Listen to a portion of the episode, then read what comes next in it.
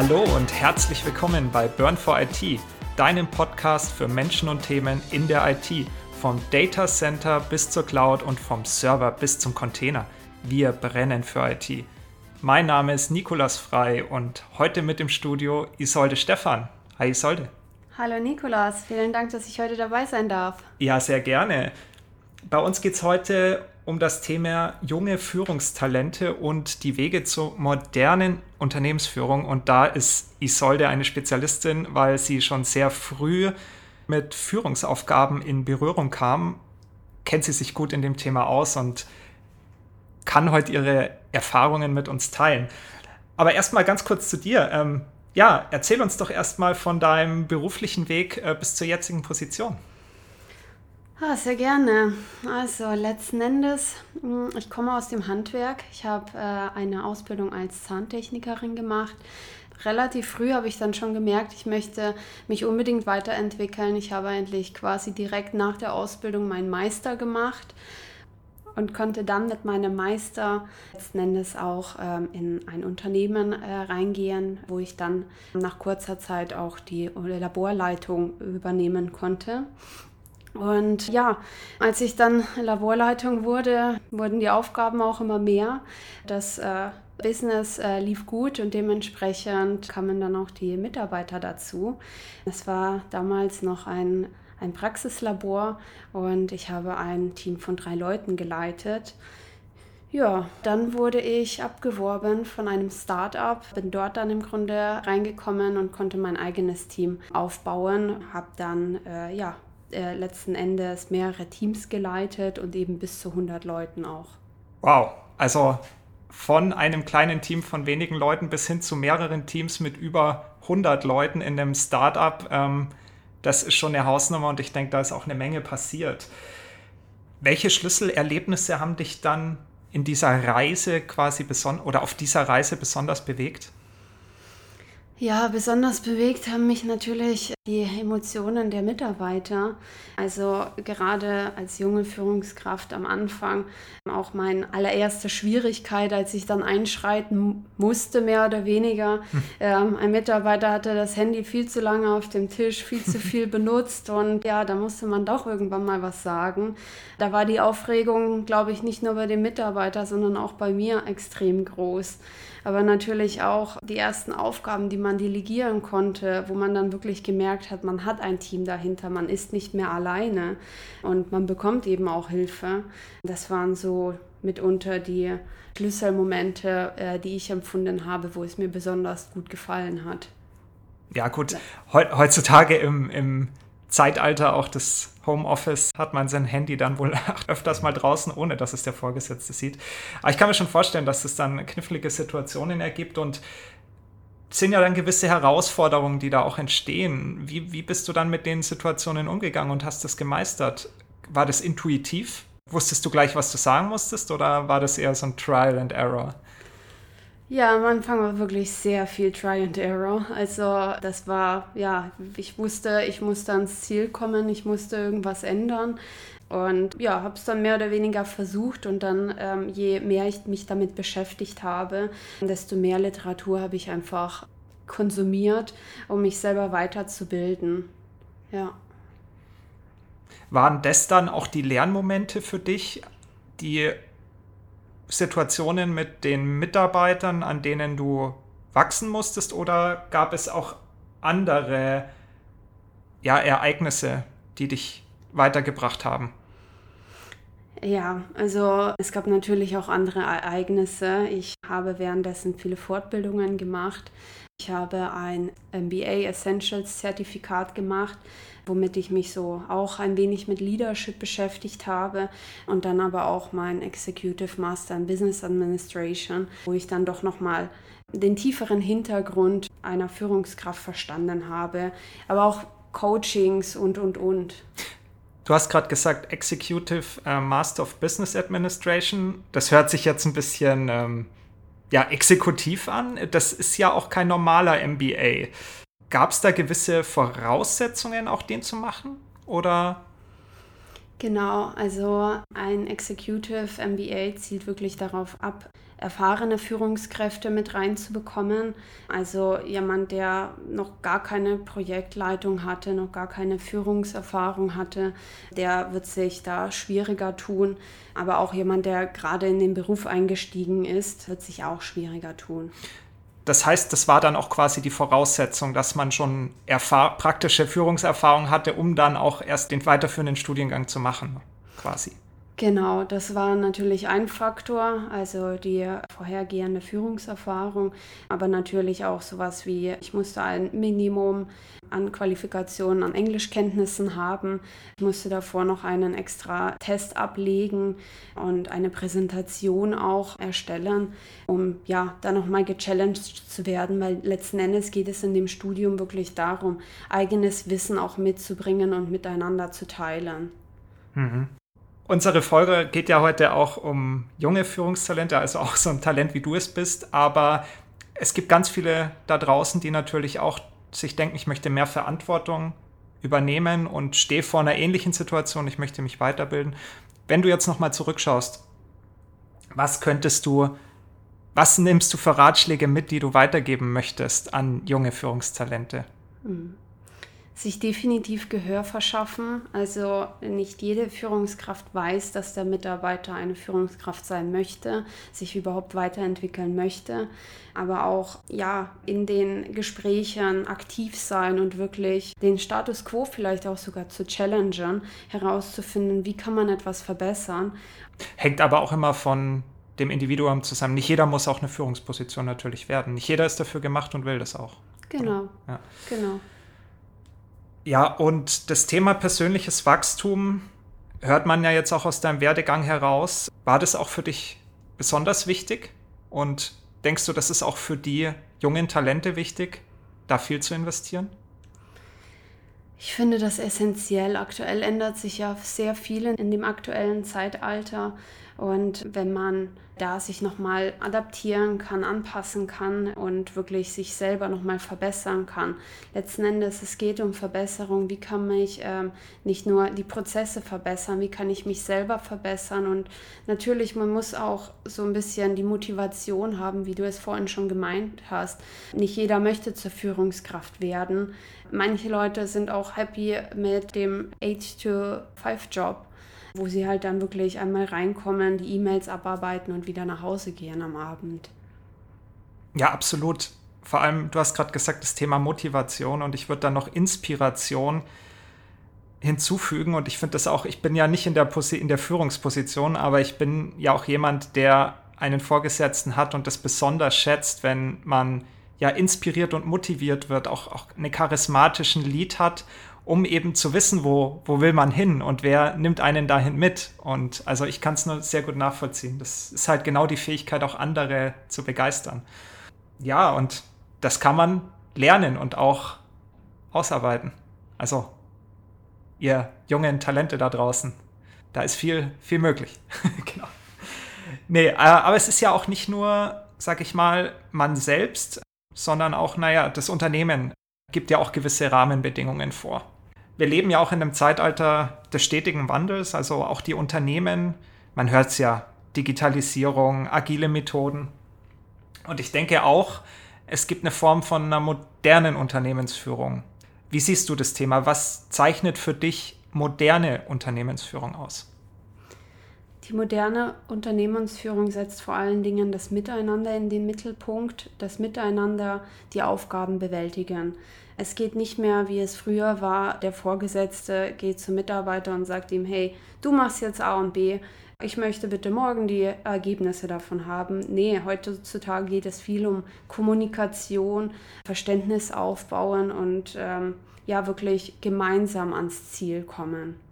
Du hast gerade gesagt, es wird quasi nicht mehr den Mitarbeitern gesagt, was sie tun soll, sondern es wird eher die Richtung vorgegeben und dem Mitarbeiter mehr Vertrauen geschenkt, oder? Genau. Wo ist denn da der genaue Unterschied zu den traditionellen Ansätzen? Also wie, wie hat sich das weiterentwickelt? Früher war wirklich sehr viel auf Kontrolle aus. Also letzten Endes hat der Mitarbeiter etwas abliefern müssen. Man hat konkret gesagt, wie funktioniert was. Und heutzutage sollte man dem Mitarbeiter so eine Art Spielraum geben. Es zählt das Ergebnis und nicht der Weg dahin. Es gibt verschiedene Möglichkeiten, das zu erreichen.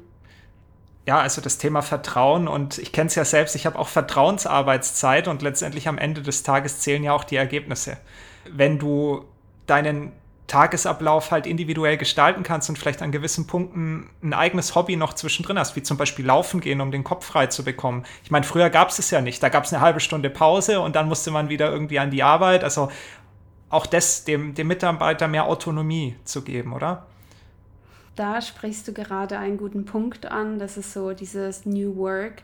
Also wirklich, wie gestaltet man die Arbeit heutzutage, um eben nicht vorzu sagen, um wie viel Uhr startet jetzt der Mitarbeiter, um wie viel Uhr geht er. Natürlich, in manchen Positionen geht das nicht anders, das muss man auch ganz klar sagen, aber gerade in solchen ideenreichen Jobs, wo es wirklich um kreative Lösungen geht, da ist das, glaube ich, ziemlich gut. Das heißt, was speziell für Aspekte und Methoden sind darüber hinaus noch wichtig? Darüber hinaus also als Führungskraft selber sind die Methoden natürlich hilfreich, Informationen zu teilen, zu erklären, wieso soll ein Mitarbeiter was machen, damit auch jeder Mitarbeiter nochmal ein größeres Bild und ein besseres Verständnis hat, um eben besser ans Ziel zu kommen. Ansonsten natürlich auch das Miteinander fördern, dass Teams sich auch miteinander austauschen und ja, dementsprechend auch Ideen austauschen als Führungskraft natürlich, was man selten eingestehen möchte, aber eingestehen sollte, Fehler eingestehen. Wenn man etwas falsch gemacht hat, wirklich dazu stehen und äh, das auch transparent zu vermitteln. Denn letzten Endes, jeder macht Fehler. Und gerade als junge Führungskraft kann es doch häufiger passieren, da ein, das ein oder andere Mal ins Fettnäpfchen zu treten. Also auch das, was du gerade gesagt hast mit der besseren Zusammenarbeit zwischen Abteilungen. Wir kennen das nur zu gut in der IT mit dem Schlagwort Silos aufbrechen. Wir haben das Storage-Team, das Server-Team und äh, das Netzwerk-Team und keiner redet miteinander. Und da gehört es vielleicht auch dazu, vom Leader oder äh, von der Führungsebene eben die Parteien zusammenzubringen. Und das ist ja auch dieser agile Ansatz, in agilen Teams crossfunktional besser zusammenzuarbeiten. Und das sind wir auch wieder bei dem, bei dem Punkt Technologie. Und wer wären wir, wenn wir nicht über IT sprechen würden? Isolde, was hast du da für Technologien zur Hand, die du für die moderne Unternehmensführung nutzen kannst? Ähm, generell Technologien. Also für mich als Führungskraft, die jetzt tatsächlich in einem Startup gearbeitet hat, das doch recht digital war, ich würde sagen, ich möchte jetzt keine großartigen Werbungen für Technik, also für spezielle Tools machen. Aber was natürlich hilfreich ist, Übersetzungstools zu verwenden, falls man die Kommunikation fördern möchte, falls man auch Mitarbeiter hat von anderen Ländern und ansonsten natürlich auch sich selber strukturieren, eigenes Kanban-Board erstellen, um wirklich zu wissen, okay, was sind meine heutigen Aufgaben, was passiert morgen, Informationen vielleicht zu dokumentieren, die man von Mitarbeitern Mitarbeitern erhalten hat, natürlich auch von generellen Prozessen. Das ist natürlich sehr hilfreich. Und ja, klar, dann gibt es natürlich die einfachsten Tools zum Telefonhörer greifen und einfach mal kurz beim Mitarbeiter anrufen und fragen, was denn los ist. Ja, das ist manchmal wahrscheinlich der beste Weg, nicht die formelle E-Mail zu schicken, sondern einfach mal durchzuklingeln. Ja, jetzt waren wir bei dem Punkt, was aktuell moderne Unternehmensführung ausmacht. Aber es tut sich ja zurzeit jede Menge. Und wenn wir jetzt so einen kleinen Ausblick in die Zukunft machen und vielleicht auch ein bisschen an AI denken und an viele Themen, die automatisiert werden und wo der Mensch in gewissen Positionen vielleicht auch nicht mehr so zahlreich benötigt wird, aber auch neue Positionen entstehen. Was für ein Bild von der Zukunft malst du dir da aus, wenn wir über AI und die neuen Technologien sprechen? Also ich glaube, dass das wirklich extrem genutzt werden kann die Führungskräfte auch wirklich da nochmal ein Tool an die Hand bekommen, aber auch nicht nur die Führungskräfte, sondern natürlich die Mitarbeiter, um ihre eigenen Prozesse nochmal zu verbessern und damit den Fokus nochmal auf was ganz anderes zu legen. Vielleicht auf neue Herausforderungen, neue Aufgaben oder aber auch natürlich auf dieses Miteinander. Vielleicht hat man dadurch dann noch mehr Zeit, um wiederum sich selber zu verbessern. Also das, worin wir wirklich gut sind, Mensch sein, das Menschliche wieder zu sehen und auszubauen und vielleicht mehr Richtung emotionale Intelligenz vielleicht zu gehen und früher zu merken, wenn es Mitarbeitern nicht so gut geht, sie vielleicht an gewisser Stelle Unterstützung brauchen und sich da mehr hineinzufühlen, weil die anderen Themen, die technischen Themen vielleicht automatisierter sind und man nicht täglich mit irgendwelchen banalen repetitiven Aufgaben betreut ist. Ja, das ist doch ein spannender Ausblick. Aber jetzt nochmal vielleicht ein Call to Action für junge Talente. Ja, also wie sie es ähm, weiter beeinflussen können. Es gibt natürlich Regionen in der Welt, die vielleicht nicht so aufgebaut ist wie die westliche Welt oder die nicht so dasteht wie die westliche Welt aktuell.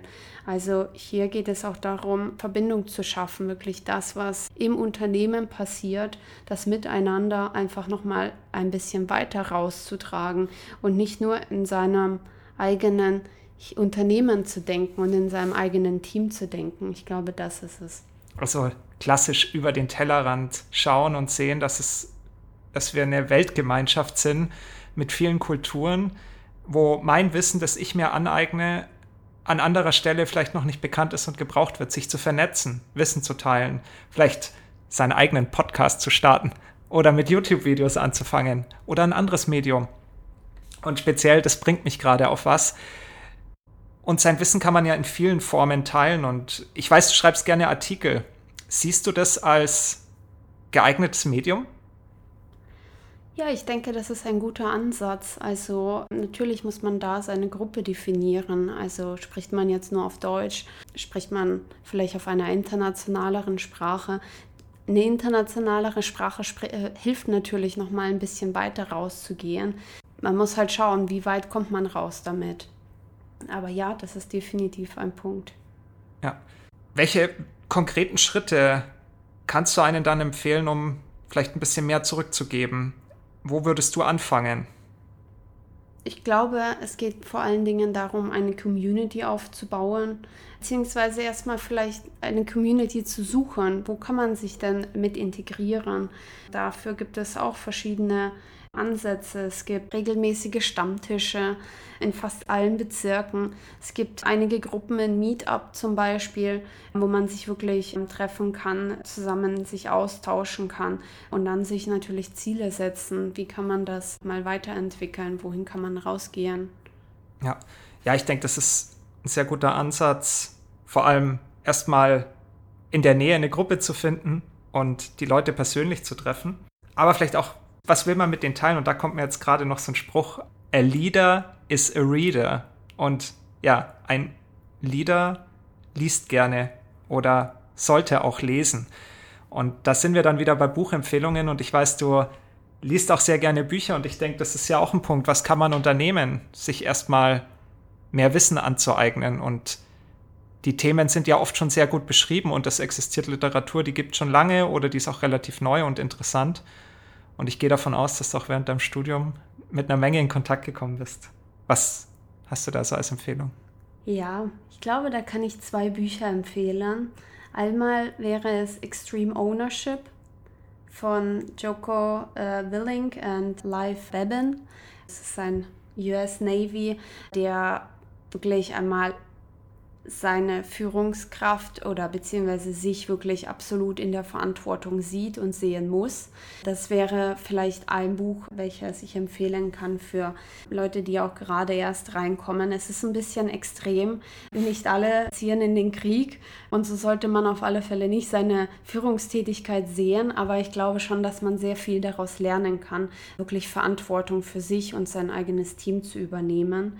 Ja, und ein anderes Buch, das ich empfehlen kann, ist von äh, Kim Scott, welches Radical Candor heißt. Das habe ich selber von einer sehr guten Führungskraft geschenkt bekommen und das hat mich auch inspiriert. In dem Buch geht es darum, dass man die verschiedenen Möglichkeiten, ein Team zu führen, beziehungsweise einzelne Mitarbeiter zu führen und mit denen also ein Vertrauen aufzubauen und dann aber auch wirklich Feedback geben zu können.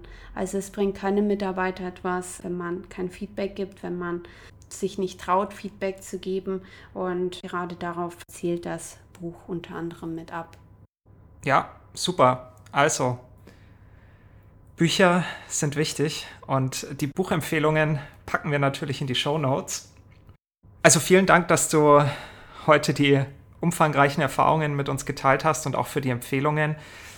Also es ist, ich nehme mal mit, es ist extrem wichtig natürlich, sich Gehör zu verschaffen und Feedback zu geben, dass man mehr Verantwortung übernehmen möchte, das auch zu signalisieren. Aber das gehört jetzt nicht nur dazu, das zu wollen, sondern man muss da auch eine Menge rein investieren. Ich denke, es ist wichtig, sich weiterzubilden und da gehört persönliches Wachstum dazu, an gewissen Stellen zu wachsen, also nicht nur sich Theorie im Leadership anzueignen, sondern auch das Fundament gut aufzubauen und da gehören nun mal mehr Sachen dazu, ähm, aber auch dann sich mit moderner Unternehmensführung zu beschäftigen. Was sind Tools, was sind Technologien, die mich vielleicht dabei unterstützen und entlasten können, mich besser auf meine Mitarbeiter oder mich erstmal besser vielleicht auf meinen Job zu konzentrieren, um eine Führungskraft zu werden.